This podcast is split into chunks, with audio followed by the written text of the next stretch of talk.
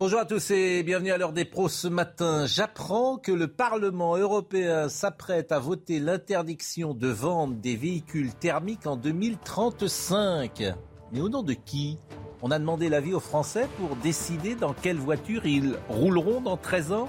Sans parler de la mesure en elle-même, est-ce possible? Est-ce réaliste? Est-ce qu'il y aura des bornes sur l'ensemble du territoire pour satisfaire la demande?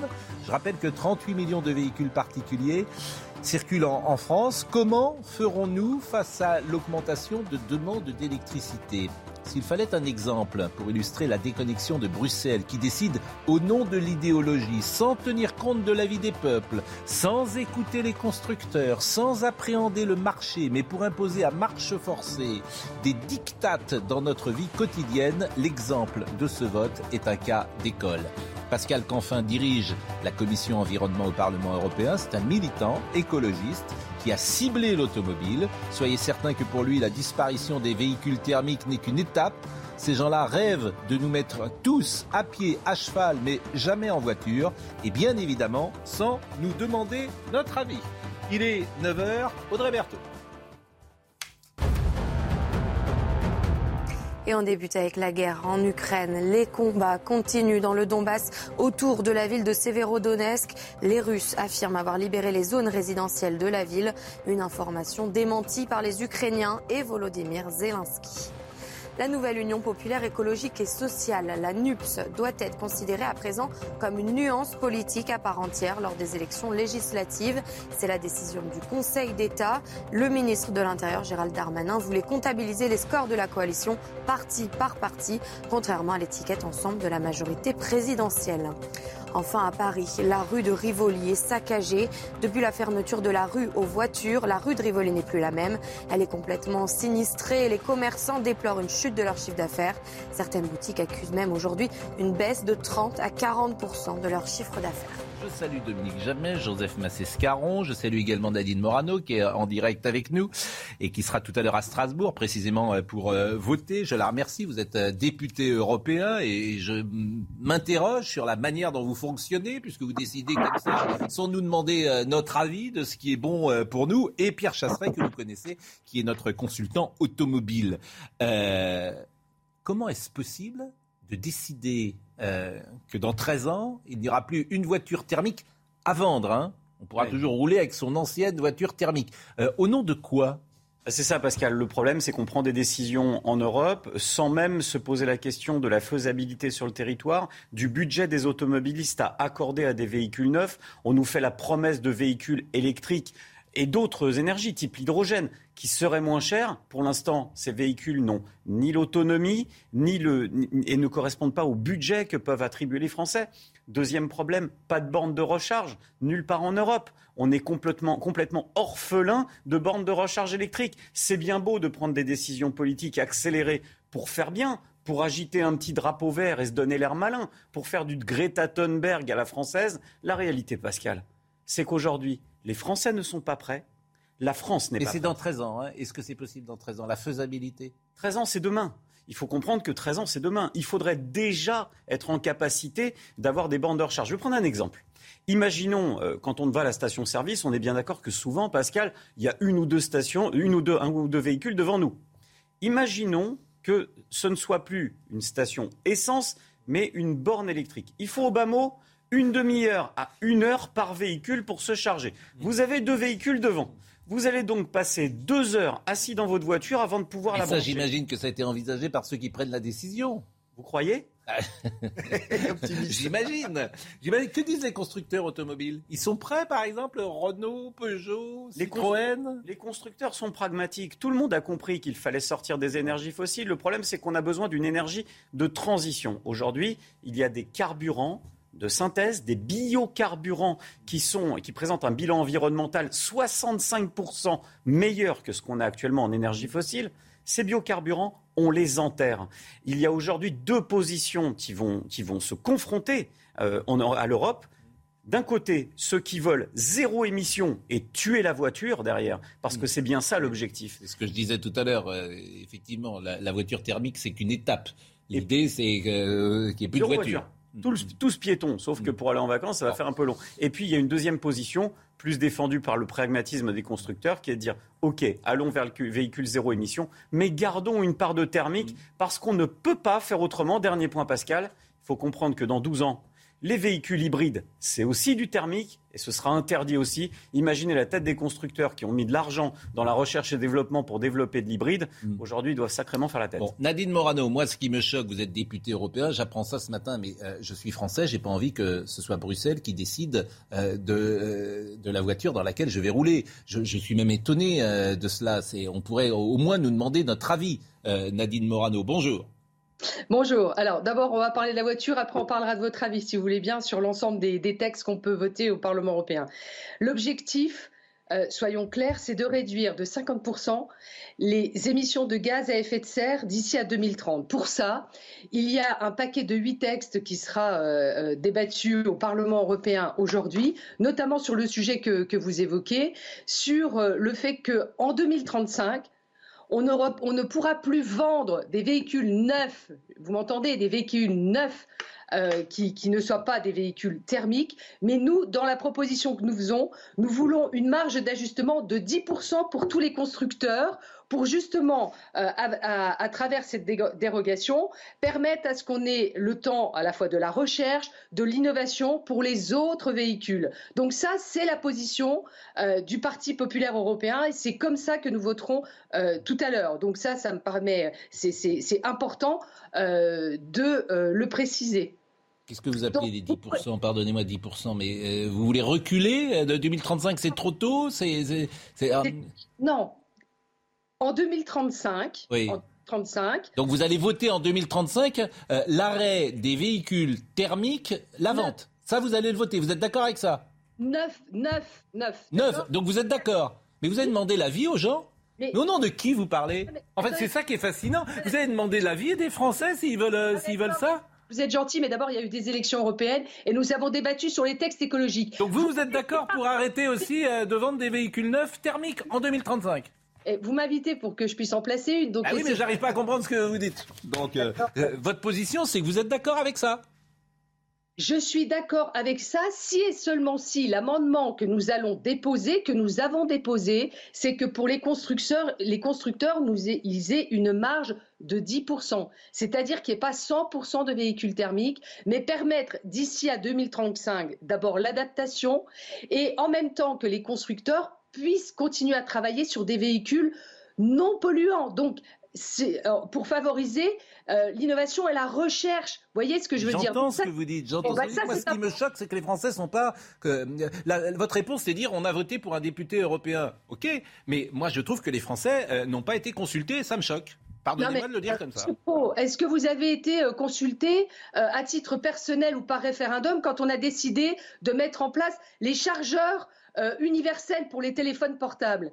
Non. Est-ce que vous avez été consulté quand on a mis en place euh, la suppression des frais d'itinérance pour les téléphones portables quand vous êtes à l'étranger? C'est-à-dire que les vous frais. Dites, euh, en clair, c'est qu'on n'est jamais consulté, c'est bien. D'ailleurs, c'est exactement ce que je pense, Nadine Morano. Non, mais pas du tout.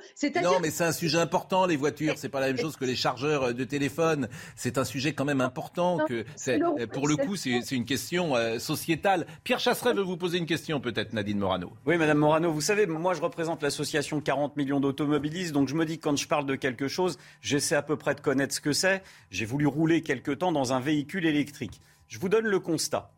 Il faut, pour rouler dans un véhicule électrique, un, être électrocompatible, c'est-à-dire être en capacité d'avoir une borne de recharge. Quand vous habitez au huitième étage, on ne va pas jeter les rallonges par la fenêtre pour pouvoir recharger un véhicule. Je pense que vous en conviendrez. Aujourd'hui, on est d'accord, on est en 2022, bientôt 2023. Il n'y a pas de borne de recharge en France il n'y en a pas pour tout le monde. C'est le premier constat. Deuxième constat, le véhicule électrique aujourd'hui, il n'est pas suffisamment efficace pour remplir les besoins familiaux de tous les Français. C'est-à-dire que vous avez une autonomie réduite. Lorsque vous êtes sur autoroute, vous perdez 40% d'autonomie. on sait que ce n'est pas au point aujourd'hui, mais dans 13 ans, ça pourrait l'être aussi. Mais 13 ans technologiquement, Comment on une décision aussi forte ah, dans un contexte comme celui-ci? Mais monsieur, vous ne comprenez pas, vous ne faites pas la différence entre l'obligation de rouler dans un véhicule thermique, puisqu'on pourra toujours acheter des véhicules d'occasion. Hein, euh, donc vous ne faites pas la différence entre l'obligation de rouler dans un véhicule thermique et l'interdiction après 2035 de vendre en neuf des véhicules thermiques. Alors moi, je suis désolée, il faut trouver une ligne intermédiaire. Moi, j'entends vos arguments, évidemment. Vous croyez que ça, je ne sais pas, qu'il faut mettre en place des bornes électriques et tout ce qui s'ensuit. Je suis pas, on, on réfléchit quand même sur les textes.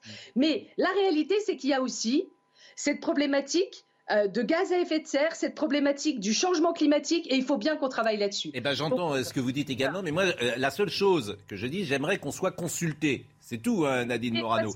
Joseph Massescaron. On ne peut pas vous consulter sur chaque texte qui vont passer. Oui, mais vous pourriez peut-être de temps en temps. Oui, oui, quoi. Enfin, c'est des textes, c'est des textes quand même qui sont importants. C'est de notre vie quotidienne. Joseph Massescaron veut dire quelque chose. Juste une chose. Pour les, les voitures électriques, on est bien d'accord qu'il faut des matières premières, un peu moins d'ailleurs de matières premières que pour les voitures thermiques. Mais parmi ces matières premières, il y a du lithium et notamment il y a de la, des terres rares.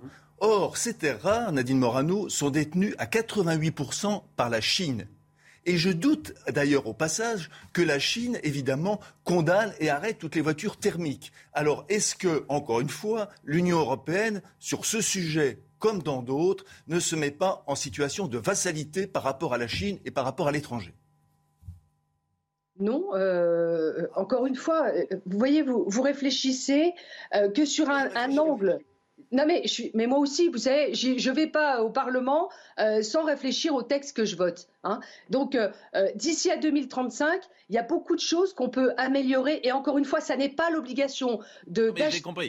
Mais vous ne répondez pas vraiment à la question. La question, c'est vassalité. Vassalité sur la Chine. C'est un argument intéressant.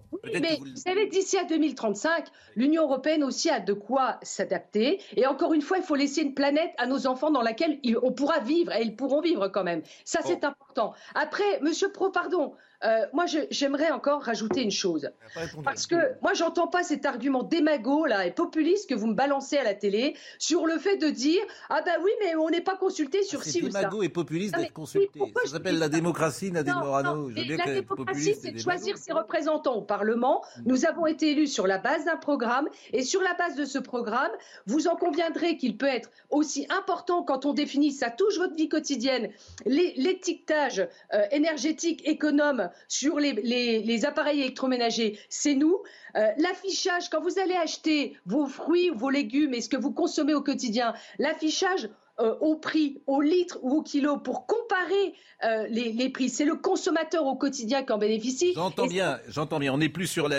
Alors, en revanche, Nadine Morano, euh, d'abord, je vous avais demandé de venir et je vous remercie ce matin parce que je vous ai appelé il y a peu de temps et, vous êtes toujours disponible pour nous répondre et je vous en remercie, même si notre échange, comme parfois, peut être un poil, non pas tendu, mais nous ne sommes pas forcément d'accord. Mais vous connaissez, je voulais que vous interveniez sur Jean-Luc Mélenchon, sur le refus d'obtempérer, mais malheureusement, le temps de parole j'allais dire, euh, m'oblige à ne pas vous laisser parler euh, maintenant, puisque nous avons dépassé le temps de parole avec les Républicains. C'est euh, M. Bauder qui me fait passer cette information.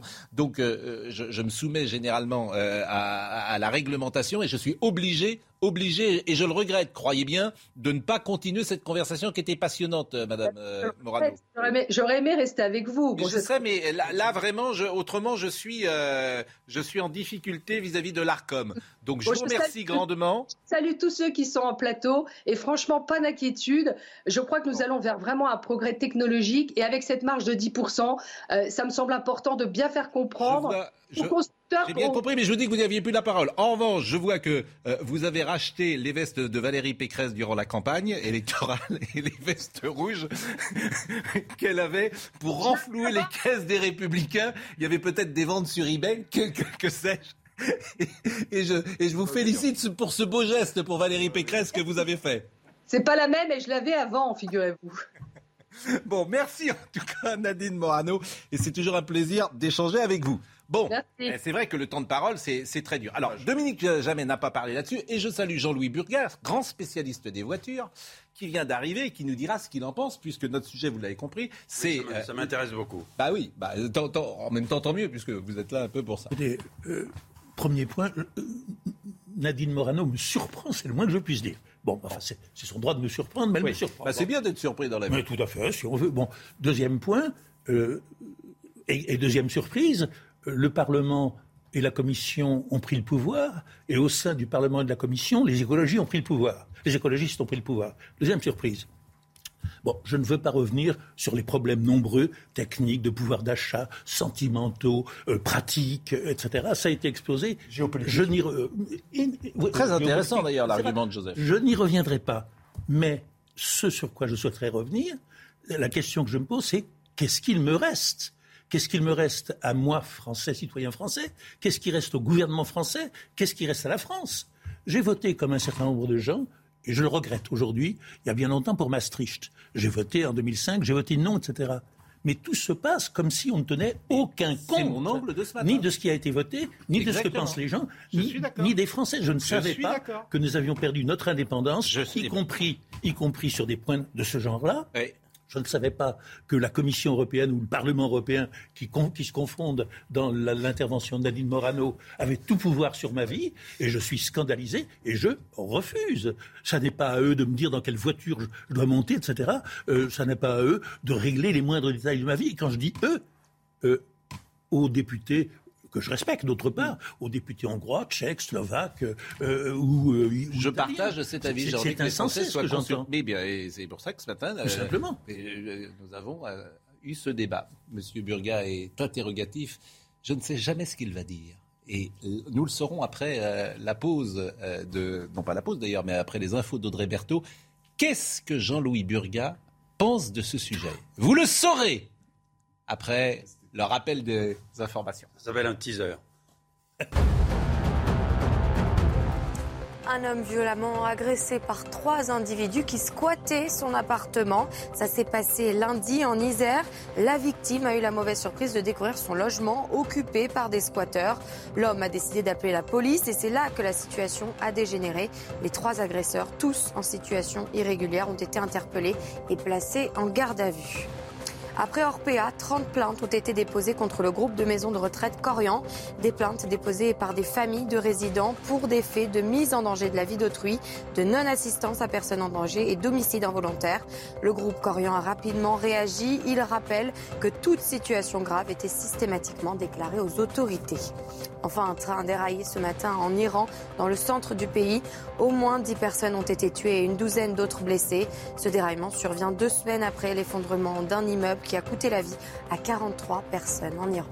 Je rappelle, Jean-Louis, euh, que vous, êtes, euh, vous avez beaucoup fait de, de sujets euh, dans votre carrière autour de, l'automobile. Oui, je me suis même amusé à faire le tour du monde des constructeurs automobiles il y a quelques années pour TF1, pour essayer de d'analyser les différentes découvertes qui se produisaient, puis pour euh, ausculter ce monde qui est tout de même au, au- au sommet de, la, de, de- de toutes les technologies, et qui est un monde très vivant, très intéressant. Et qu'est-ce que vous pensez de cette interdiction Non, bah, de, de véhicules neufs hein, C'est un- un- Ce que je, ce que je voulais dire, c'est que d'une part, euh, effectivement, l'Europe veut être le, le- le- le- le bon modèle euh, sur ce thème-là. Je me pose la question de savoir ce que les gros pollueurs, qui ne sont, c'est pas l'Europe la plus gros pollueur au monde, c'est la Chine, c'est aussi les États-Unis, c'est l'Inde. Est-ce que on veut être uniquement un modèle ou est-ce qu'il y a de possibilités Parce que moi, je vois pas pourquoi on paierait pour les autres. Ça, c'est une vraie question d'une part.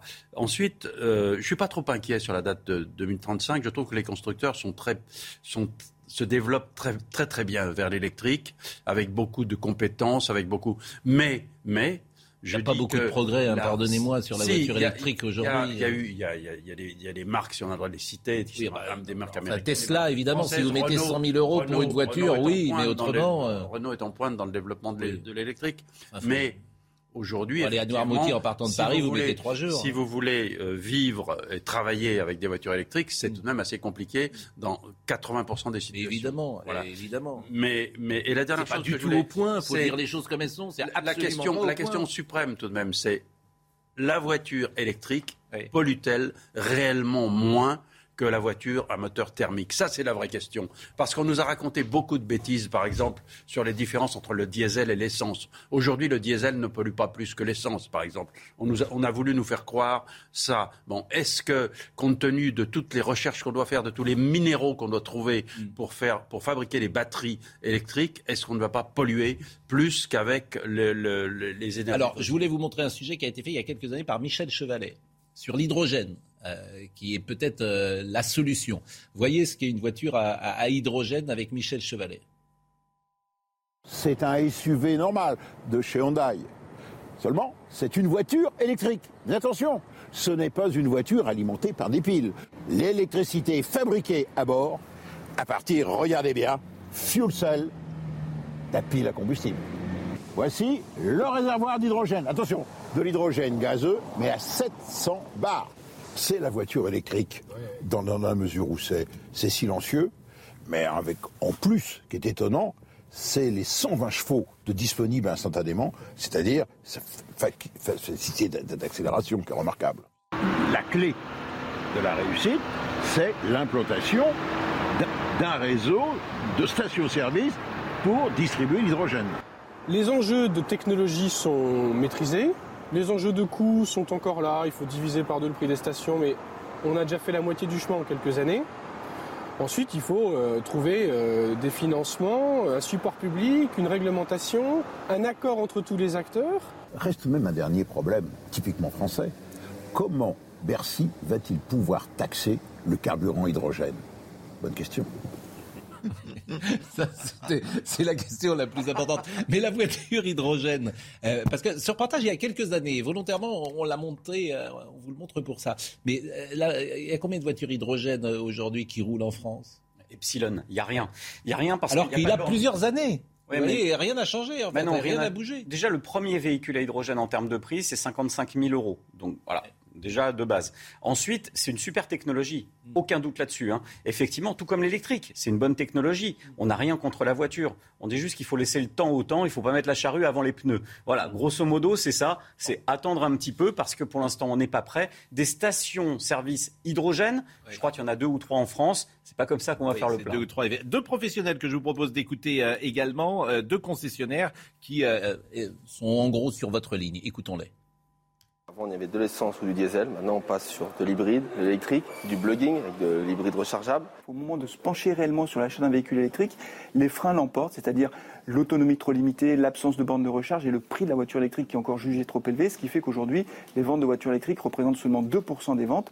Bon, voilà ce qu'on pouvait dire euh, ce matin sur euh, ce sujet. Et, il est multiple d'ailleurs. Hein. Est-ce que c'est faisable? Moi, ce qui me choque, je l'ai dit, et Dominique Jamais été d'accord avec ça, c'est que les Français ne sont même pas euh, contestés, ne sont même pas consultés. Consultés, pardonnez-moi. Troisième angle possible, si j'ose dire, c'est ce que disait à l'instant, et c'est très, très intéressant Jean-Louis Burga. Est-ce que l'électrique est vraiment moins polluant que l'essence ou le diesel? Et on en, on en est même pour pas certains, sûr. Pour certains pays, c'est pas le cas, en tout cas. Voilà, donc euh, c'est quand même un sujet qui mériterait autre chose que passer comme ça en loose day au Parlement européen un matin, me semble-t-il. Est-ce que vous me permettez euh, une petite addition euh, Un intervenant dans votre sujet à l'instant parlait au passage des enjeux de coût.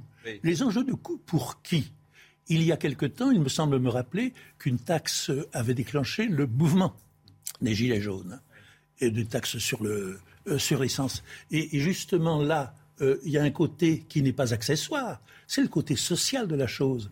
Parce que qui est-ce que la décision prise euh, par le Parlement européen va concerner en premier, va préoccuper en premier? C'est les gens qui n'arriveront pas à se payer les fameuses voitures électriques, les voitures neuves. Hein. C'est une fois de plus ceux qui ont des difficultés financières qui vont trinquer. Je rajoute la cerise sur le capot, le prix de la batterie, c'est 50% du prix du véhicule et c'est une hégémonie de, l'Asie sur euh, là-dessus. Donc on est bah, en dépendance totale. C'est un enjeu géopolitique, comme l'ensemble des problématiques liées à la transition énergétique. Merci Pierre Chasseret. Laurent Geoffrin euh, va vous euh, remplacer dans une seconde, va vous succéder. Il est arrivé un poil en retard aujourd'hui. C'est le fameux instant Hidalgo, puisque nos invités arrivent tous les jours en retard. Ajouté à la pluie. Hidalgo plus la pluie, c'est une catastrophe contre le. Je, pense qu'Hidalgo est plus catastrophique. Hidalgo la pluie, c'est également une catastrophe. Je pense que c'est une catastrophe naturelle plus importante parfois. Oui, parce que la pluie nettoie, elle. Bon. Euh, et on parlera juste d'ailleurs, d'ailleurs de la rue de Rivoli qui est saccagée. Et puis on parlera des pistes cyclables non genrées. Non. À Lyon. Lyon, alors écoutez, je peux vous le dire, hein, le vice-président de la collectivité lyonnaise chargé des mobilités actives et de la voirie, M. Fabien Bagnon, a évoqué au détour d'une réponse à un internaute des réunions techniques avec les équipes des voies pour concevoir des pistes non genrées. Et donc inclusive. Et alors à Grenoble, dans le respect aussi. On va tous terminer fou. Hein, on m'a perdu. Dans, le, alors à Grenoble, dans le respect aussi, euh, dans, le même esprit, est-ce qu'il va y avoir pour les, les, les véhicules avec roue voilée? Oui, c'est amusant. La pause. Je salue Laurent Geoffrin qui nous a rejoint. Bonjour. Vous nous avez manqué. Ben, j'espère. C'était un sujet pour vous. Vous avez parlé de quoi? Ah, vous ne nous avez pas écouté J'attendais un taxi qui n'est pas venu. Donc voilà. Ah, ben, il n'y a plus de taxi.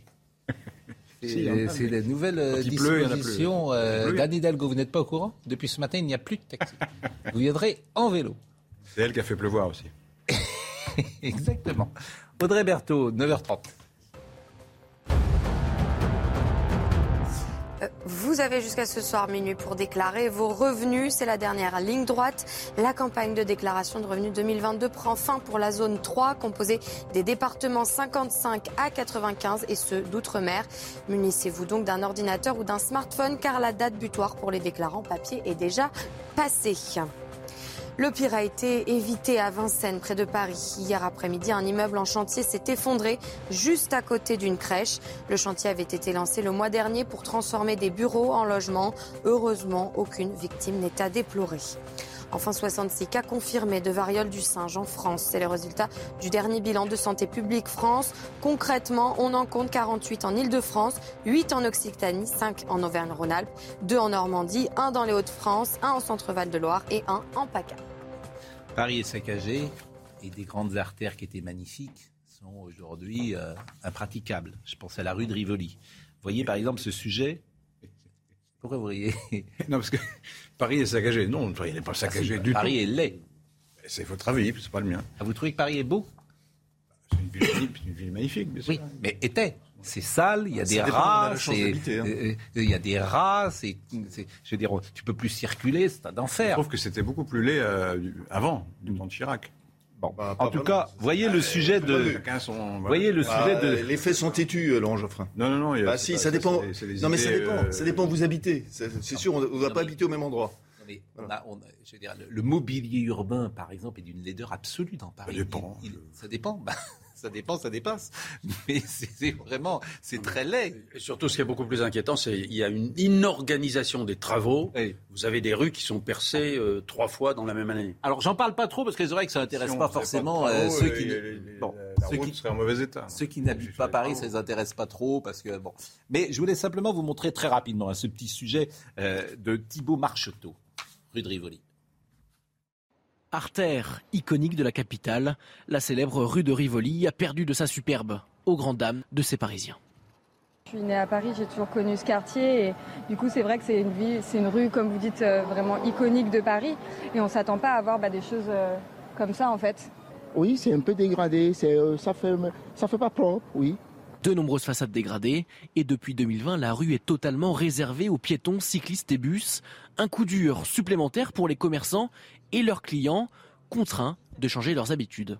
J'ai deux clients entre le mois dernier et ce mois-ci qui m'ont dit ben moi je viens de moins en moins puisque je ne peux pas m'arrêter, euh, il n'y a pas de stationnement possible et voilà. Le bannissement des voitures dans la rue de Rivoli pourrait même avoir un impact fatal pour certaines boutiques. C'est pas le Covid qui m'a mis en danger. Hein. C'est rue de Rivoli. Toute la manne de ma clientèle de banlieue et de province, je ne l'ai plus. la société, elle est en danger elle est en danger. Donc, euh, c'est bien sûr, oui, oui, c'est et, et j'ai 15 euh, salariés. Plusieurs collectifs, dont les commerçants de la rue, ont prévu de se retrouver le 26 juin pour protester devant la mairie de Paris. Non mais c'est intéressant. Il n'y a pas l'opinion de la mairie de Paris, évidemment. Il n'y a pas de réponse la mairie de Paris, on connaît son opinion, puisqu'elle ne veut plus de voitures euh, dans. Euh, elle, ne veut plus de voitures dans Paris. J'imagine qu'ils ont des arguments. Oui, tout à fait. C'est toujours le même commerçant flouté ou la même commerçante floutée qui est présenté dans, dans, ces cas-là. Non, il y a, y, a, y a, toujours, il y, a, très souvent dans, ces cas dans, dans, ce cas. Parce que, euh, admettons que la, la, la, volonté de transformer cette artère est, une, est part d'un bon mouvement.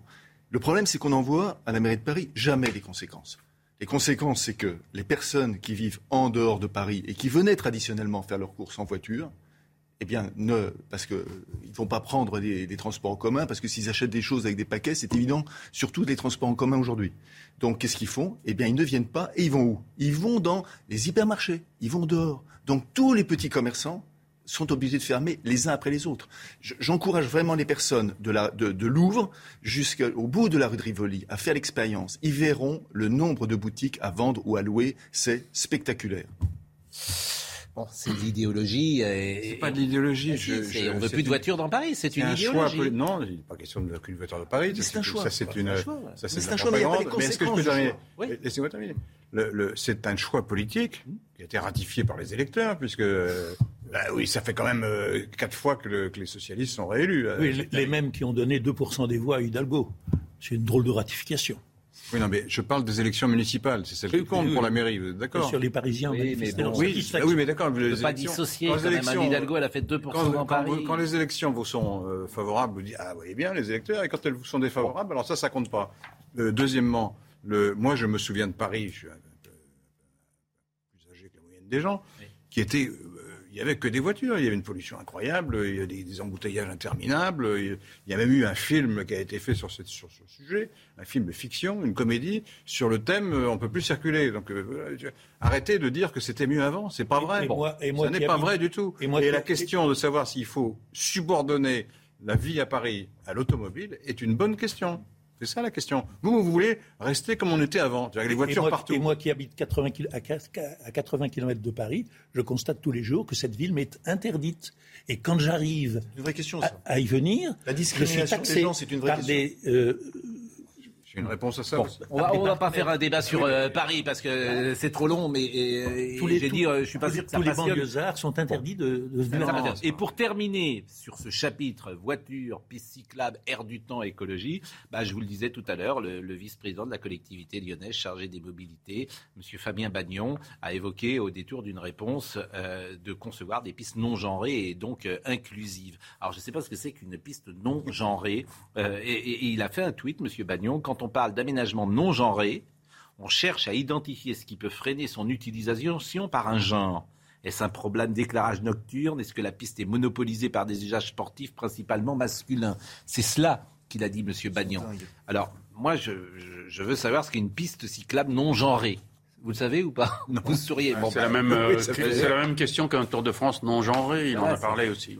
Je pense que c'est intéressant d'ailleurs. Euh, les, les, Il y a des vélos masculins, et euh, féminins. Peut-être que c'est une fois. Nombre impair, S'il nous écoute et avant la fin de cette émission, s'il veut tweeter, on donnera sa réponse. Des vélos et des bicyclettes. Le refus d'obtempérer dans Paris. Les trois policiers placés en garde à vue à la suite du refus d'obtempérer par un véhicule dans le 18e arrondissement de Paris ont donc été libérés. Je vous propose de voir le sujet de Geoffrey Debèvre, de Fèvre. Après le refus d'obtempérer par un conducteur dans le 18e arrondissement de Paris samedi dernier, le parquet a demandé à l'IGPN, l'inspection générale de la police nationale, de lancer un appel à témoins. De son côté, le parquet du tribunal judiciaire de Paris a annoncé l'ouverture de deux enquêtes. La première concerne le conducteur de 38 ans, placé en garde à vue. Les chefs d'accusation retenus contre lui sont tentatives d'homicide sur personne dépositaire de l'autorité publique, refus d'obtempérer aggravé par la mise en danger d'autrui, conduite malgré l'annulation du permis de conduire et conduite sous l'empire d'un état alcoolique et après avoir fait usage de substances classées comme stupéfiants. La garde à vue des trois policiers a été levée pour poursuivre les investigations. Une information judiciaire a été confiée à un juge d'instruction à leur encontre pour violence volontaire par personne dépositaire de l'autorité publique ayant entraîné la mort sans intention de la donner et violence volontaire par personne dépositaire de l'autorité publique avec usage ou menace d'une arme ayant entraîné une ITT de plus de huit jours.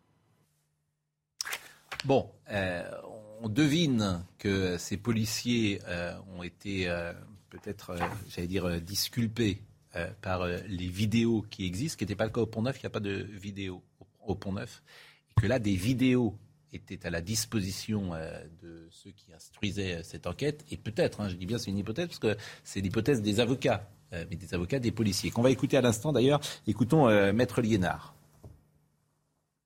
Et ça a été une garde à vue très éprouvante hein, pour, euh, pour mes clients parce qu'ils ont passé presque 48 heures en garde à vue.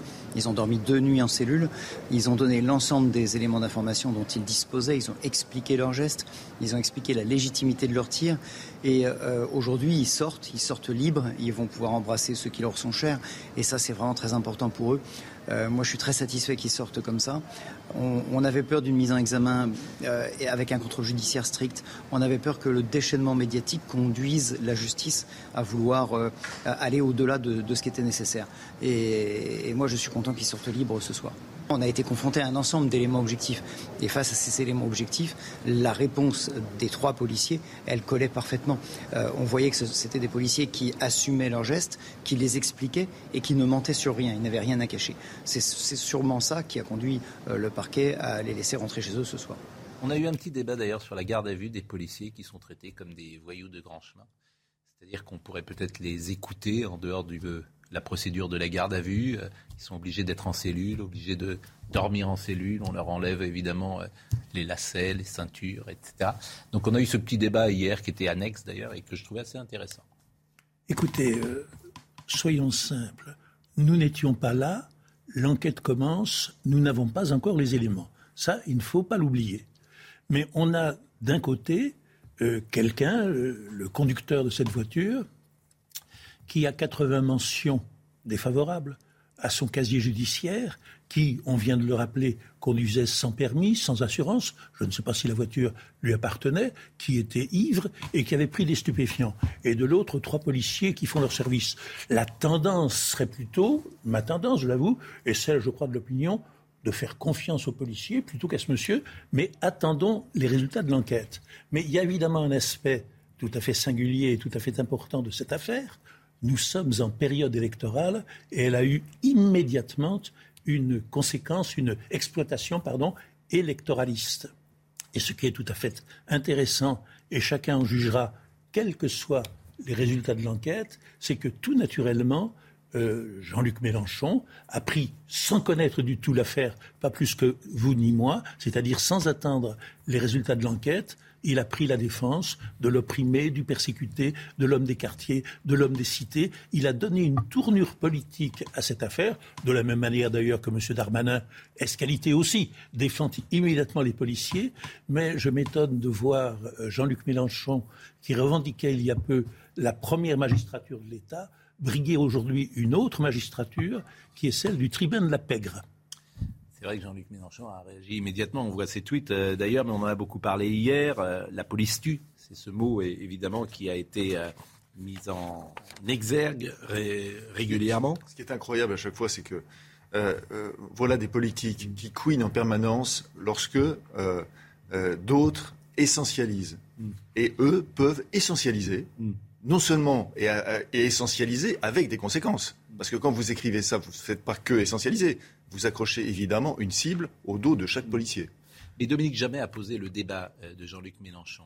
Euh, manifestement, c'est une stratégie. Il pense que ce discours-là euh, percute l'opinion publique et qu'il va en tirer un, bénéfice. Autrement, il ne le dirait pas. C'est ça qui est peut-être le plus sidérant. C'est-à-dire que vous avez quelqu'un qui attaque de front la police, sans savoir ce qui s'est passé précisément, et ce discours prend dans l'opinion. Euh, oui et non. Ça vous inquiète ou pas? Je ne suis pas sûr qu'ils prennent tant que ça, parce que je pense que ça suscite autant de rejet que, d'approbation. Hmm. C'est, une déclaration euh, qui n'est pas responsable. Quoi. Jamais a raison. Euh, ça a l'air d'être une légitime défense, mais quand on n'a pas tous les éléments et qu'il y a une vidéo, paraît-il, décisive et qu'on n'a pas vu. Est-ce que, quand vous dites que c'est pas, responsable, est-ce, que, est-ce que ça discrédite, selon vous? Est-ce qu'il y a des mots euh, qu'emploie parfois un homme politique qui le discrédite définitivement. Vous avez eu raison de souligner aussi que le, ministre de l'Intérieur a pris la position exactement symétrique. Euh, sans avoir. Euh, Je suis d'accord avec vous, mais ce n'est pas, c'est pas ma question. Est-ce que vous trouvez qu'il y a des mots, des paroles qui discréditent un homme politique et que ceux qui sont avec lui devraient se désengager de, son, de son parcours? Je pense que les alliés de la France insoumise auraient dû s'exprimer selon leurs propres convictions À, à moins qu'ils aient les mêmes que celles de Mélenchon. Mais ils auraient dû dire non, on ne peut pas faire Et ça. c'est le Parti Euh, socialiste. Oui, notamment. Il y a les écologistes et le Parti socialiste. Et le Qui Parti ne se sont pas communiste. exprimés. Qui ne se sont pas exprimés. Et Au nom de, sache. au nom de Je l'élection législative qui tort. arrive. Je pense qu'ils ont tort. C'est Ouais. une Jean-Louis alliance Burgat. plurielle et chacun devrait s'exprimer. Parce que je rappelle que la NUP, ce qu'on appelle la NUP, c'est le PC, hein, Parti communiste, la France insoumise, le Parti socialiste et Europe Écologie Les Verts.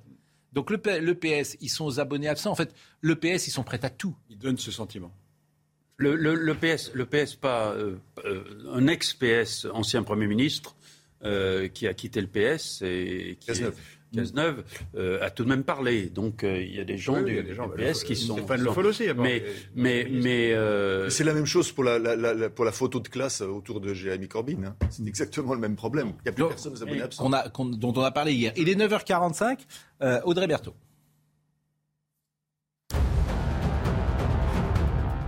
Les violences au Stade de France. Depuis lundi, les supporters anglais et espagnols peuvent porter plainte sur Internet depuis leur pays. Mais certains trouvent les démarches trop compliquées et d'autres ne font tout simplement pas confiance à la France pour mener ces enquêtes.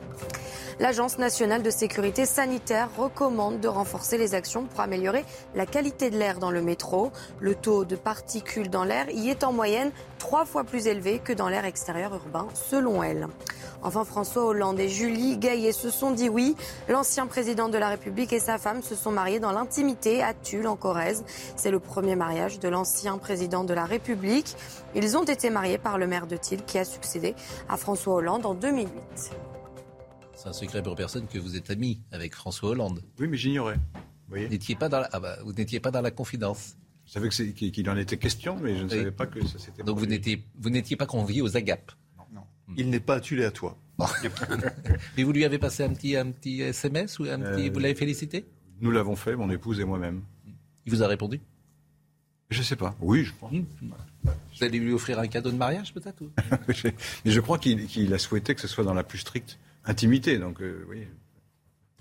Non, moi, je voulais revenir Jean-Louis sur le, débat euh, qui est effectivement, euh, j'ai noté le chiffre, 14 000 refus d'obtempérer en 2021.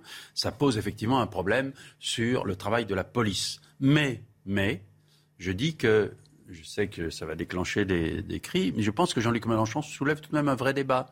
Le débat, c'est effectivement la police est-elle suffisamment dirigée, un dirigée, deux formée pour affronter ce type de situation. C'est l'IGPN réponds- qui répond à je ça. réponds- non, c'est pas l'IGPN. C'est en général, c'est en général ce qu'on, c'est, la question pour tous les Français. A-t-on une police qui est capable aujourd'hui de faire face à des situations d'urgence? La police n'est pas là pour tuer, elle est là pour apprendre à ne pas tuer. Jean-Louis, j'entends Non, ce je- que je- vous dites, mais dans les deux cas. Non, mais Jean-Louis, pardonnez-moi. Jean-Louis. Dans les, Jean-Louis, dans les deux cas qui nous, euh, qui nous intéressent, le Pont Neuf et la rue Custine, vous avez une voiture qui fonce sur des policiers. Donc il ne s'agit pas de savoir est-ce que les policiers euh, sont euh, préparés à, à répondre ou pas répondre. On te fonce dessus. Tu réponds. Non, d'abord, c'est dans vous- les deux cas, c'est cela. c'est vous qui le établi. dites. Bah, D'abord, c'est vous qui le dites. Ah non, là, c'est bah, dessus. non, c'est c'est ce qu'ils disent. dessus. Ben moi, je crois les policiers. Euh, Moi aussi, a priori, je crois plutôt les Je, policiers. bah, moi, je les crois. Quand ils disent mais- une voiture me bah, fonce dessus, en fait, ils n'ont pas de raison. Mais Convenez, convenez qu'un policier qui, tire, il sait très bien que Non, il y aura un avant non, et un. non. D'abord, sont Laissez-moi terminer. Souvent, Laissez-moi terminer. Oui, mais vous enfoncez des, des, des- des j'enfonce choses. Un policier qui tire, il sait qu'il y aura avant et après, que sa vie va changer, qu'il en est contraint, qu'il le fait évidemment parce qu'il ne peut pas faire autrement. Et je le crois, ce policier. Et moi aussi. Et vous- Volontiers. vous- vous- volontiers. C'est tout. Mais Vous considérez que les policiers font jamais de faute. Ça peut arriver. Je Personne n'est pense, parfait. je pense que vous avez raison, les policiers peuvent faire des fautes, mais en l'espèce, quand une voiture, Je quand une voiture vous fonce je dessus, je me mets à leur place. Ce que Enfin, je- je- D'ailleurs, on ne peut ce pas que être à je leur voulais place. dire relève d'une d'une expérience et d'une fréquentation de, de- de policiers dans certaines circonstances. Hmm. Je répète que de vieux policiers à la retraite. Oui, vous dites ça sans arrêt, ils sont pas assez. Vous euh, affirment aujourd'hui. Oui, mais bon, les vieux que- journalistes disent que les jeunes journalistes ne que- sont pas que- formés non mais, plus. mais c'est vrai, Voilà, mais c'est vrai. Le, le, le, le policier c'est toujours la même chose, et le les vieux footballeurs disent que les jeunes Sur le pont neuf, il avait, il avait 24 ans, il avait 8 mois de formation. Les, les décisions de tir pour tirer en pleine rue dans une situation où vous pouvez atteindre des passants, ce sont des situations. Avant de revenir à Jean-Luc Mélenchon, avant de revenir à Jean-Luc Mélenchon, je voudrais juste qu'on écoute, parce que et là où vous avez raison, c'est un drame absolu. Et il y a une jeune femme qui est morte. et de 22 ans. Et cette passagère, elle n'avait pas fait un refus d'obtempérer. elle, était, c'est elle la victime. Alors elle est la victime de son conducteur, bien sûr, mais elle n'avait pas fait le refus d'obtempérer. Et elle est morte aujourd'hui. Et Madame euh, Maître Nao, euh, Noakovic était hier sur le plateau euh, de Cyril Hanouna. Et cette jeune femme va défendre effectivement les intérêts de la famille. Madame Noakovic va défendre les intérêts de cette jeune femme qui est morte. Il y a suffisamment de moyens policiers pour qu'il y ait des barrages de faits. Il suffisait d'appeler, pas de tirer, alors que vous savez qu'il y avait des passagers innocents dans le véhicule. Ils ont tiré. C'est uniquement le conducteur. C'est uniquement le conducteur qui était responsable et on le savait. Il est évident, bien sûr, qu'on doit laisser le juge d'instruction faire son travail. Ça, c'est une première observation. Ce que je dis simplement, c'est qu'il faut absolument qu'il y ait vérification soit faite sur la façon donc là, il y a une reconstitution qui doit être effectuée parce que j'ai entendu des témoins de cette affaire que personne n'a entendu, que la police a entendu ou va entendre. Et ces témoins ont vu de A à Z ce qui s'est passé. Et quand on voit ce qui s'est passé, un jour, vous direz que j'avais raison. Ah, parce qu'il y aura une instruction et l'instruction dira tout. C'était important de donner les avis de tous les côtés, bien évidemment, et c'est ce que nous nous efforçons de faire ici chaque matin. Maître Novakovic euh, joue son rôle, croit jouer son rôle d'avocat de la défense, c'est tout à fait normal. N'oublions pas qu'il y a un point fondamental qui n'est pas encore éclairci. On ne sait pas quelle était la trajectoire de la voiture et la position des policiers. nous ne le savons pas au moment du drame. bien sûr. Mais, c'est pour ça que je voulais qu'on parle de Jean-Luc Mélenchon parce que c'est plus intéressant que de parler de quelque chose. Mais ce, qui est établi d'ores et déjà, c'est que le chauffard ivre, sous stupéfiant, repris de justice, qui conduisait, lui, il mettait en danger pas seulement les policiers de toute façon, il mettait en danger toute la rue. Parce qu'il est parti, il a accéléré, et la seule, chose, la seule chose qu'il a arrêté, c'est un obstacle. La, question, la, question, c'est est-ce que tout ça vaut la mort d'une jeune femme? Oui, mais non, mais bien que non. Donc, euh, non, non, mais, non, mais Laurent Geoffrin, il y a une autre question qui aurait-il tué lui s'il n'avait pas été arrêté dans sa trajectoire? Bah, eh on va ben, marquer une pause. on, va marquer une pause. On reviendra avec des, avec des suppositions comme ça, on va tirer souvent. Hein. On, vient, on reviendra sur Jean-Luc Mélenchon parce que ce qui m'intéresse aussi, c'est Jean-Luc Mélenchon et sa stratégie. Alors, euh, la question de la formation euh, des policiers, vous avez raison. Elle est posée, bien sûr. Elle est posée. Elle est n'est pas forcément dépendante de ce dont on parle là, mais elle est posée, effectivement. Euh, beaucoup, le temps de formation, beaucoup rapportent. Le nombre de tirs par an qu'ils peuvent faire, les situations d'urgence dans lesquelles c'est vraiment un, problème important qui est maltraité. Et je, soulève aussi le problème de la direction générale de la police aujourd'hui.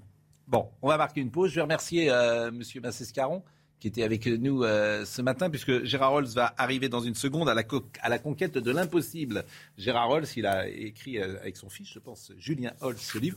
Puis c'est toujours un plaisir de recevoir M. Holz, qui a marqué télévision euh, française. il pourra nous donner son avis sur les sujets euh, qu'on abordera, notamment euh, ce qui s'est passé au Stade de France.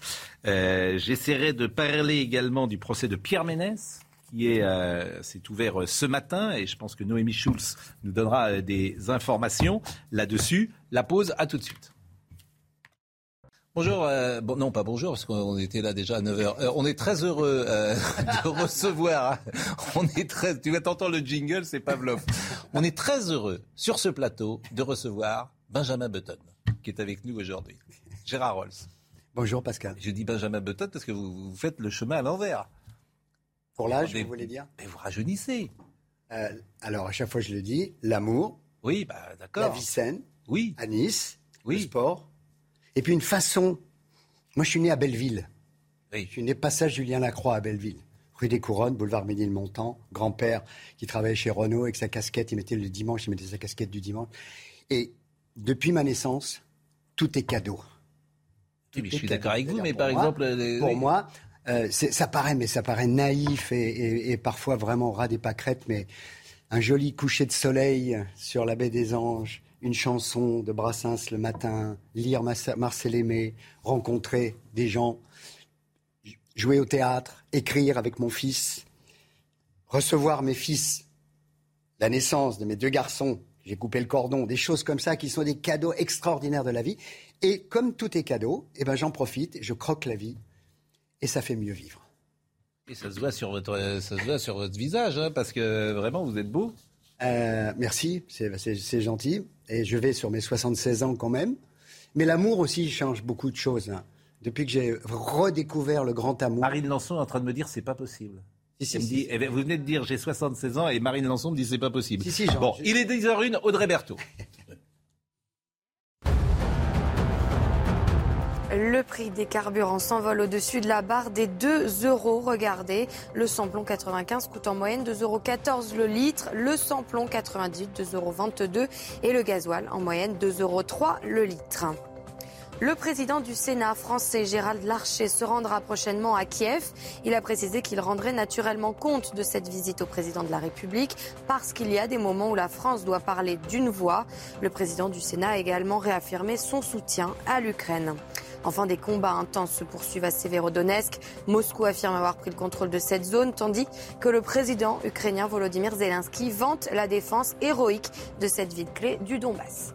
Et vous êtes là ce matin, vous l'avez dit, pour ce livre qu'on voit euh, à, à l'écran, Les 100 histoires de légende à la conquête de l'impossible, livre que vous avez écrit avec votre fils Julien aux éditions Grund. Mais euh, je reviens parce que c'est vrai que c'est- vous qui nous intéressez et Marine Lançon euh, me, me répète euh, dans l'oreillette, c'est pas possible, c'est pas possible. Mais bon, c'est vrai qu'il y a en peut-être... Oui, 1946, ouais. oui, mais bon, alors vous, vous faites attention à ce que vous mangez, vous l'avez dit, l'amour, Oui. mais peut-être qu'il y a aussi un peu de génétique là-dedans. Vous avez J'aime une le bonne- bon vin aussi, par exemple. mais vous avez une bonne nature. Vous faites le même poids, par exemple, qu'il y a 50 ans.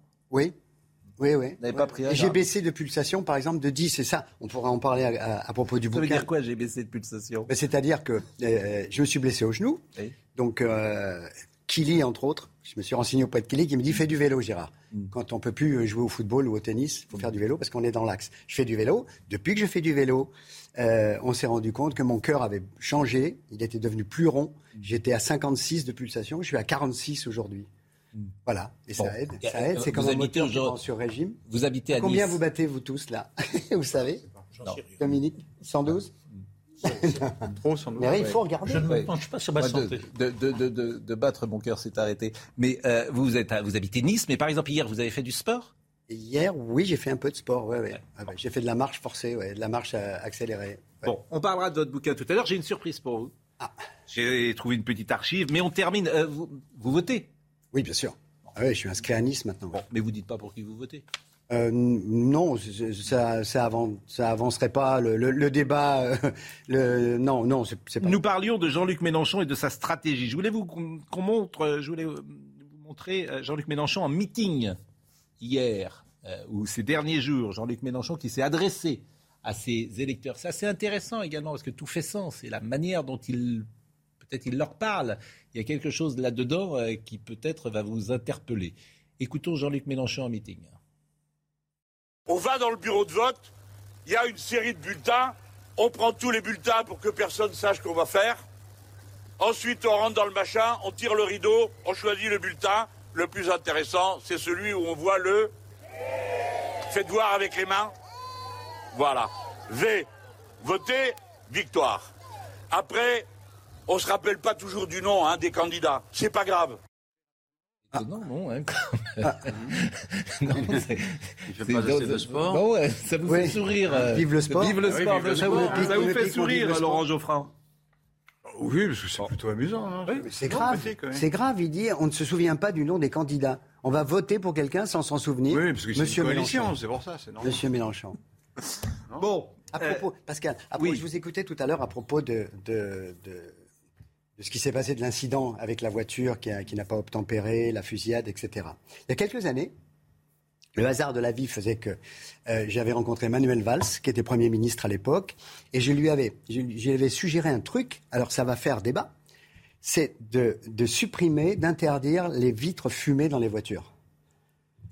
Pour que, justement, à chaque fois qu'on est arrêté, tout de suite on puisse voir qui, est, qui est dans la voiture. Il y a encore des, mais il y a encore des y a-. Alors, moi qui suis, en- je suis motard, arrière, ouais. je suis motard et ça me gêne beaucoup Bien sûr. quand je vois pas le regard, par exemple, des, euh, des, condu- des Euh, conducteurs. Je vous interromps parce qu'il se passe des choses au tribunal de Paris. Pierre Ménès euh, devait euh, pas faire face aujourd'hui à la justice. Il était entendu concernant des accusations d'agression sexuelle. Les faits remontent au 20 novembre dernier lors du match euh, PSG Nantes au Parc des Princes. Il aurait, selon le Parisien, touché la poitrine d'une hôtesse d'accueil. Pierre Ménès avait été placé en garde à vue le 9 décembre et remis en liberté le soir même après avoir démenti ces accusations. Noémie Schulz est avec nous. Noémie, est-ce que ce procès euh, a lieu ce matin comme il était prévu. Alors il y a euh, de fortes chances que cette affaire soit, renvoyée. Euh, parce que euh, l'audience est trop chargée. En fait, le président vient d'expliquer qu'il avait euh, quatre heures pour traiter un certain nombre de, dossiers euh, ce matin et qu'il n'avait pas le, temps de traiter tous les dossiers avec le, temps dont, il, a besoin. Et donc, il va sans doute demander le, renvoi de, cette affaire.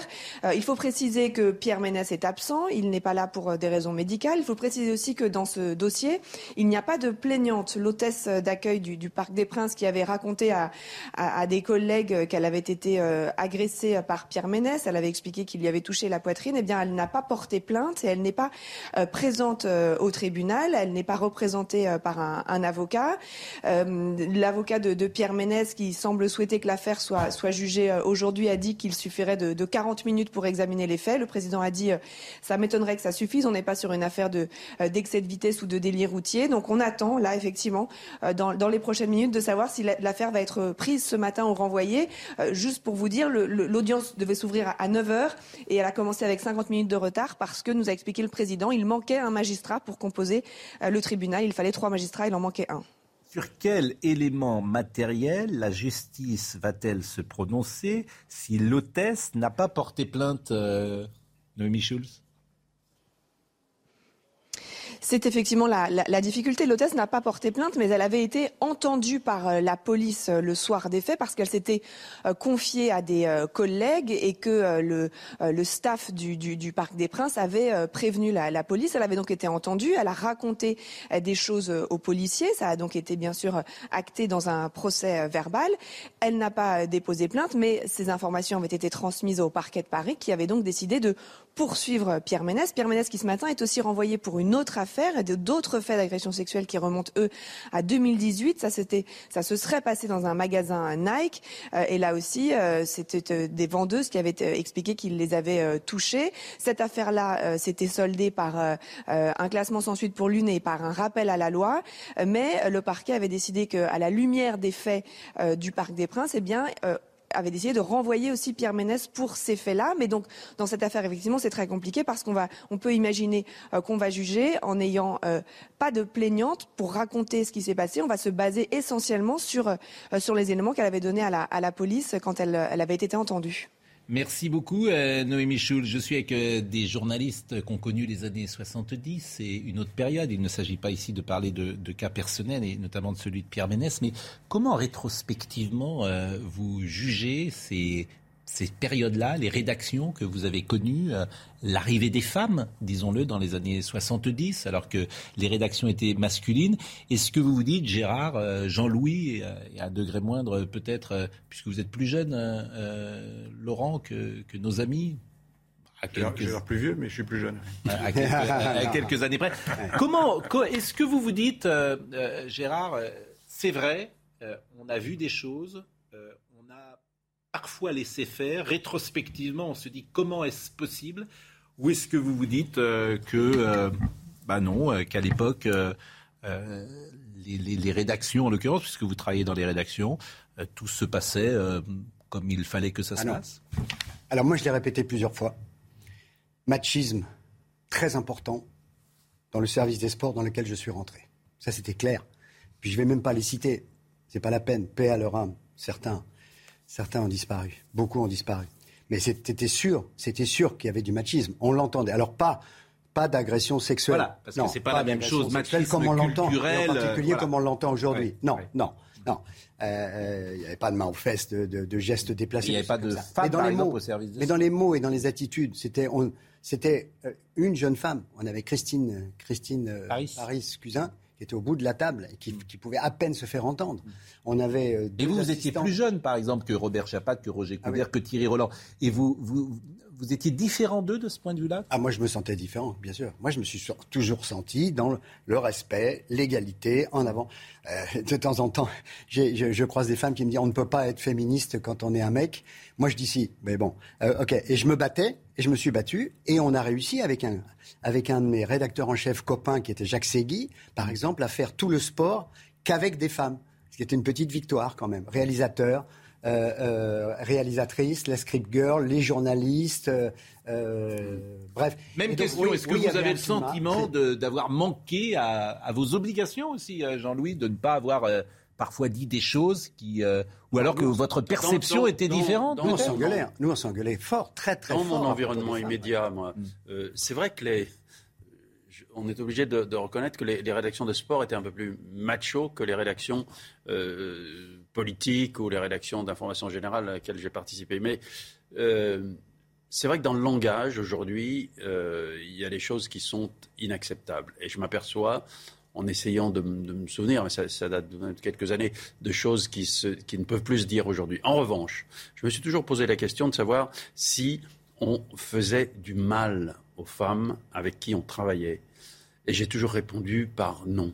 Non, j'ai pas l'impression d'avoir fait du mal aux consoeurs journalistes, aux, aux, des femmes que j'ai fréquentées. Non, mais, non, mais est-ce que, est-ce qu'aujourd'hui, des choses qui sont considérées comme des choses violentes, est-ce qu'elles ont été prononcées à, cette époque? Je, n'ai pas l'impression. J'ai pas, hmm. pas cette impression, en tout cas dans mon environnement immédiat. Non, mais est-ce que vous avez vu dans votre entourage des hommes en situation de pouvoir profiter de leur situation de pouvoir pour euh, engager une relation intime avec des consoeurs qu'ils pouvaient remercier d'une certaine manière euh, en les faisant grimper dans la hiérarchie. C'est ça ma question. Est-ce est que certains ont fait peser cela dans la relation? C'était pas aussi simple que ça. Il est évident qu'il euh, y avait dans ces rédactions, il y avait des, liaisons qui se, qui se faisaient, des, couples qui se faisaient ou qui se défaisaient en fonction, peut-être de temps en temps, en fonction d'un d'un personnage, d'une hiérarchie, mais ce n'était pas aussi évident, aussi clair que ça. Dominique Jamais? Il y a des questions de génération, il y a des questions de rédaction. Toutes les rédactions ne sont pas identiques et ne l'ont jamais été. J'ai fréquenté des journaux, euh, j'ai collaboré à des journaux, tout se passait correctement, même dans cette époque machiste, et j'en ai connu d'autres, j'ai fréquenté d'autres journaux où ça ne se passait pas normalement. Et je peux vous dire en effet qu'à l'aune des critères actuels, mm. il y a un certain nombre de mes confrères, euh, dont un certain nombre je ne vais pas dire heureusement pour eux, sont morts. Il y a un certain nombre de mes confrères qui ne se conduisaient pas bien, c'est clair comme de l'eau de roche. Alors, et, cela dit, euh, je reprends ce que disait, ce que suggérait Jean-Louis Burgat. Euh, les femmes n'avaient pas non plus le même féminisme exacerbé qu'aujourd'hui. C'est-à-dire, soyons concrets. Elles n'ont pas de féminisme exacerbé. Non, hein. les jeunes femmes avec qui je travaille aujourd'hui n'ont pas de féminisme exacerbé. non, non, je me suis peut-être mal exprimé. Je veux dire que les femmes, les premières femmes qui arrivaient pour leur fiche la paix quand dans les rédactions se pliaient aux mœurs de la rédaction de plus ou moins bon gré. C'est-à-dire qu'elles ne réagissaient pas avec la vivacité et la force qu'elles ont aujourd'hui. Et c'est marrant ce que vous dites, parce que d'ailleurs, parce que Audrey Berthaud fera le journal tout à l'heure, on pourra l'interroger, et Marine Lançon avec qui on travaille, elle ne elles ne réagissent pas comme vous le dites non plus. Euh, elles sont dans des rédactions et elles entendent travailler comme un homme et sans qu'on les. J'ai déjà euh, eu le même malentendu avec vous la semaine dernière. Je dis les choses du monde les plus simples et comme elles sont. Vous me demandez comment ça se passait, je vous dis comment ça se passait. Oui, mais vous dites elles ont des réactions euh, eh ben, exacerbées. non, les femmes pas du tout de réactions exacerbées. Audrey Berthaud et Barry Lanzon avec qui je travaille chaque matin n'ont pas des réactions exacerbées. Je vais essayer de nouveau et en vain probablement de me faire comprendre. je vais dire que c'est générationnel. Ah bah tiens, Audrey Berthaud arrive. On va l'interroger, Audrey Berthaud. Audrey, on va lui demander la question. Les femmes qui étaient minoritaires dans les rédactions n'avaient pas non plus le même comportement qu'elles ont aujourd'hui. c'est possible, j'étais pas là. Audrey, est-ce que vous avez des réactions euh, exacerbées euh, dans la, dans la vie professionnelle euh, Non mais non, non, non, non, mais quelle est la question exactement ah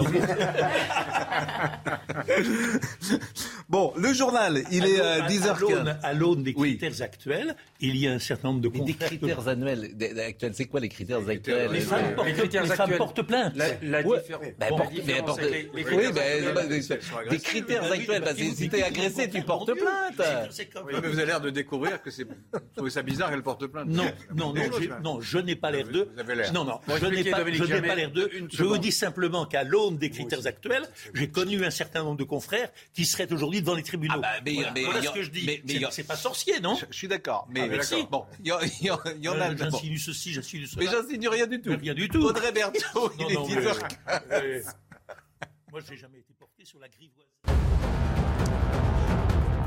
Après neuf mois d'audience, les accusés vont se retrouver au centre des débats, même s'ils n'auront pas le droit de s'exprimer. Les trois avocats généraux du procès du 13 novembre 2015 commencent leur réquisitoire aujourd'hui contre les 20 accusés.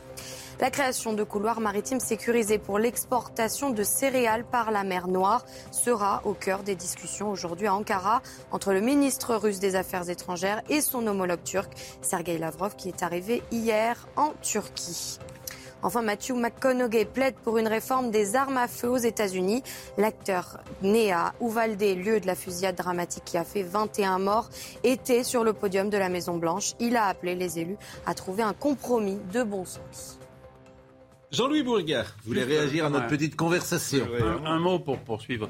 La, la- la chose qui a le plus changé pour moi, c'est que la parole des femmes s'est libérée. Oui. C'est-à-dire que, Ça ben voilà. pas échappé. Mais c'est- Non, mais C'est ce que c'est ce que ce disait Dominique ce que je Jamais. Oui, C'est que c'est pas ça exactement. mais on, on- comment vais dire? On avait, on, avait, on avait des relations professionnelles, on avait des Je relations. un droit de réponse. On hein. avait, on avait une sorte de, de vie en commun dans ces rédactions, qu'on continue à avoir d'ailleurs. Mais aujourd'hui, les femmes parlent aussi fort que les hommes. Voilà, c'est la différence. Peux dire un mot Oui. Moi, j'ai dirigé deux journaux, donc le Nouvel Observateur, à l'époque, ça s'appelait le Nouvel Observateur, et Libération, qui étaient donc des journaux euh, progressistes euh, et qui avaient mené des combats féministes. Et bien même là, il y avait des problèmes. D'abord, il y a- dans les années euh, 80 et 90, la culture un peu machiste existait toujours, c'est vrai, même dans ces journaux-là. Alors c'était plus ou moins euh, évident, euh, c'était combattu euh, par d'autres, par, par une partie de la rédaction, mais ça existait. Et moi, quand je et à Libération, même récemment, j'ai dû, moi, quand j'étais directeur, intervenir pour euh, sanctionner euh, des gens, qui, enfin des hommes qui s'étaient livrés à ce genre de choses. Alors j'ai fait des mises à pied, il y en a même, j'ai même fait un licenciement. Enfin bon, il y a, Et, et moi, quand je c'était parlais de hein. machisme tout à l'heure, Pascal, euh, c'était avant tout parce que on presque on empêchait les femmes de bien travailler. C'est-à-dire qu'on disait pas de femmes aux commentaires de football ni de rugby, pas de femmes sur le bord du terrain, pas de femmes dans le reportage, à tel point que Marianne Mako, qui est une grande spécialiste de football, a été virée de TF1 euh, au bout d'un certain temps. Euh, ah ouais, ouais. Marianne, Ouais, pour ouais. qui on a une pensée, qui a une vie, euh, une fin de vie très triste, Marianne Mako, et on était quelques-uns à, à l'enterrement de C'est-à-dire qu'on les Marianne. empêchait, con- contrairement à aujourd'hui où par bonheur, là aujourd'hui maintenant, on entend des voix et des voix Et professionnelles. elle a été Autre vraiment exemple, meurtrie. euh, Geoffrin Marianne. parle de Libération et de l'Observateur et de journaux où donc on ne se conduisait pas forcément individuellement de la façon dont on aurait pu l'atteindre. Et j'ai débuté au Figaro littéraire. C'était un journal où il y avait peu de femmes, très peu de femmes qui y collaboraient.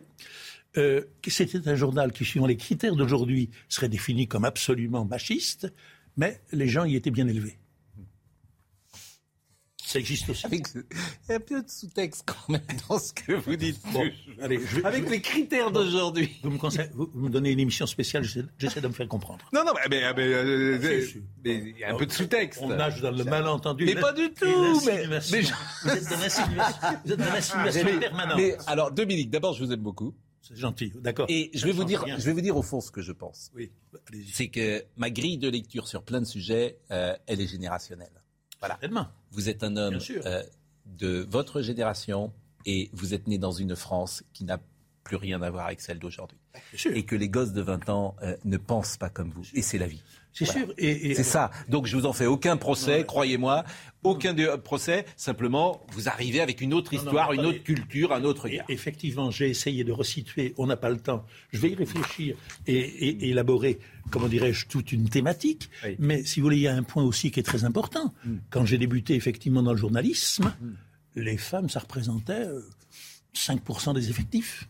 Alors, l'affaire Pierre C'est Ménès, c'est important de le dire parce que c'est aussi un problème de la justice. C'est des accusations graves qui euh, pèsent sur Pierre Ménès. Et l'affaire est renvoyée au 8 mars 2023. C'est-à-dire que 8 mars 2023. 2023. 8 mars 2023. C'est-à-dire que quand vous êtes Pierre Ménès, qu'aujourd'hui vous êtes un professionnel, que vous devez pourquoi pas euh, retrouver du travail. Euh, dans notre métier, évidemment, personne n'engagera Pierre Ménès avant, euh, ou en tout cas hésitera avant le 8 mars 2023. Hmm.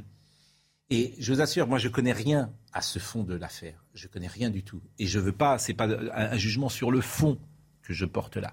Mais il y a des métiers qui sont publics quand le métier n'est pas public, les conséquences pas forcément, ne sont pas forcément les mêmes. Si vous êtes commercial dans une boîte, c'est pas forcément la même chose. Parce que c'est des milieux qui se connaissent. Voilà. Oui, mais c'est pas forcément la même chose. Bon, quand vous êtes journaliste et, homme public, et effectivement qu'on vous renvoie au 8 mars 2023 pour un dossier qui ne paraît pas vous voyez, euh, comment dire, qu'on peut juger vite. C'est ce que je veux dire. Hein. Sur le fond, je donne pas d'avis sur le fond.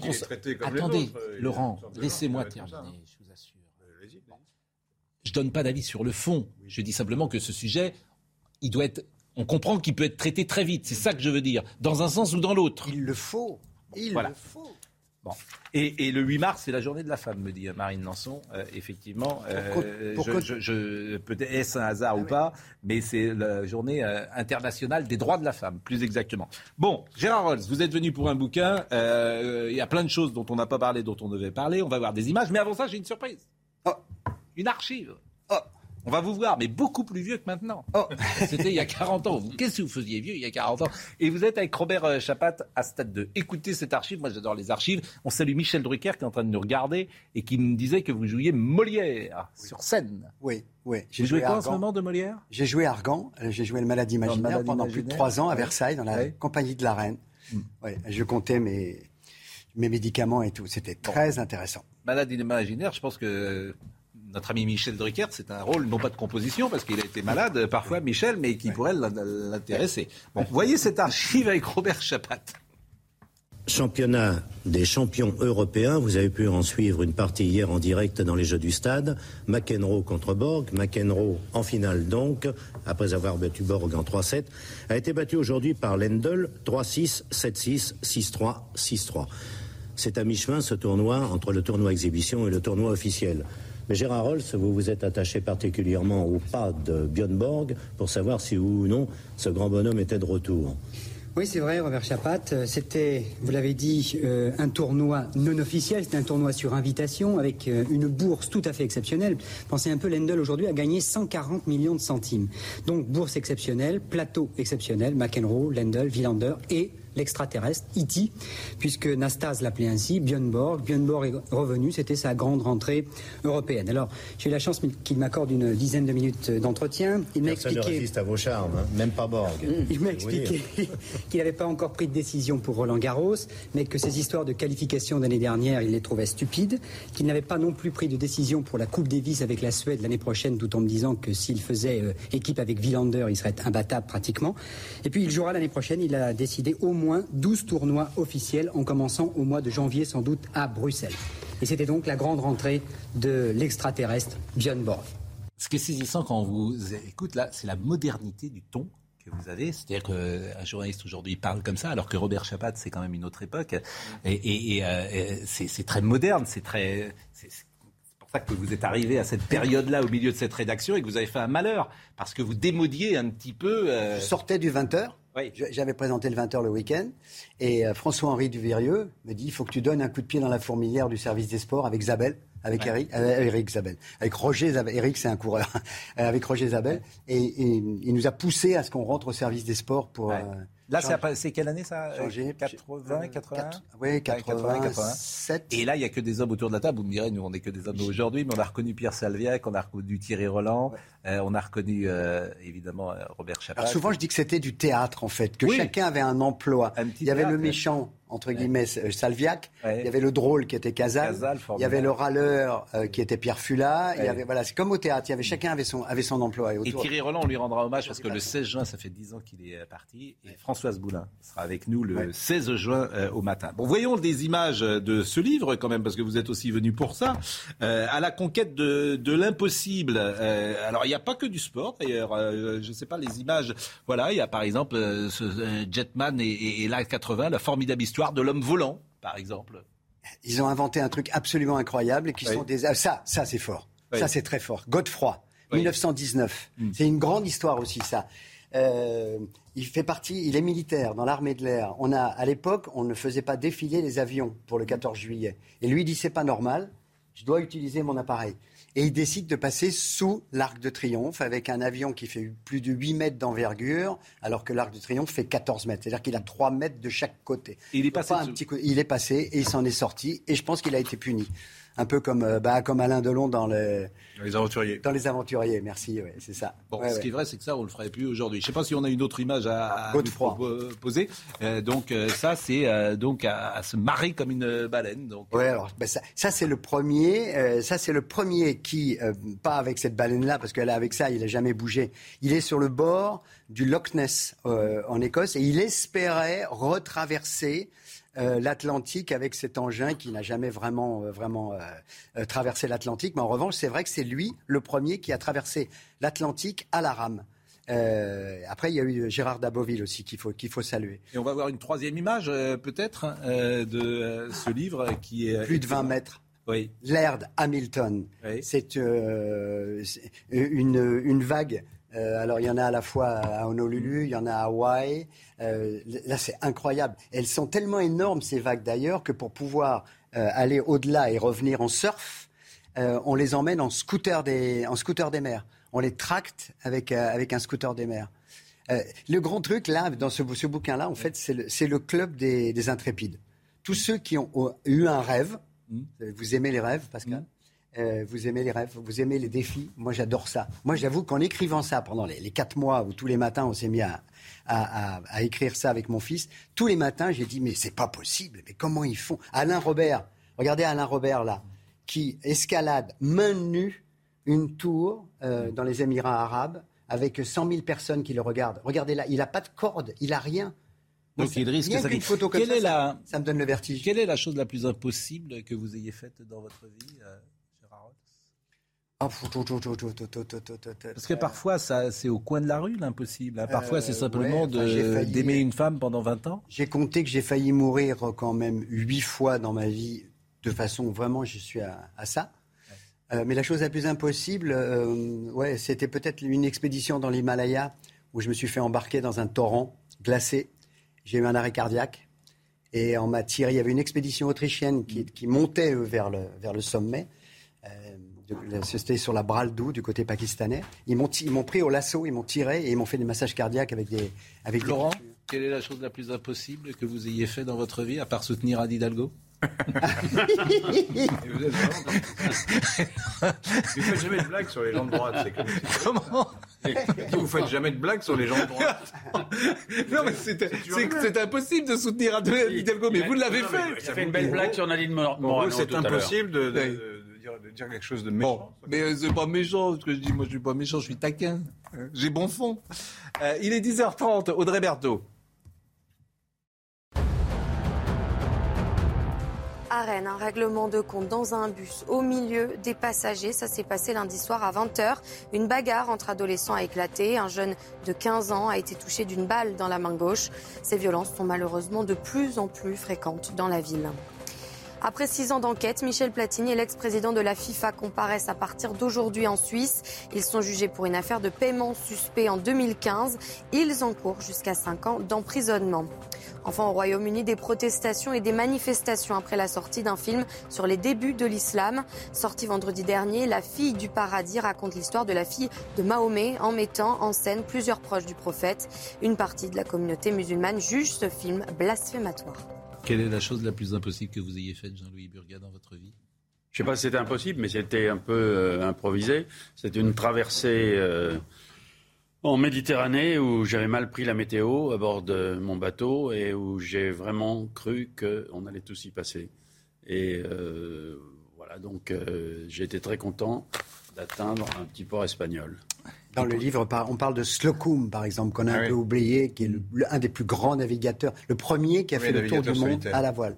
Dominique Jamais, je vous pose la question pour terminer. Parfois, on n'a rien fait d'impossible dans sa vie. Hein. oui, écoutez, en, cherchant, euh, en novembre 1961, j'étais stagiaire à France Soir quand il y a eu un attentat de l'OAS contre le vénéré Pierre Lazareff. Hmm.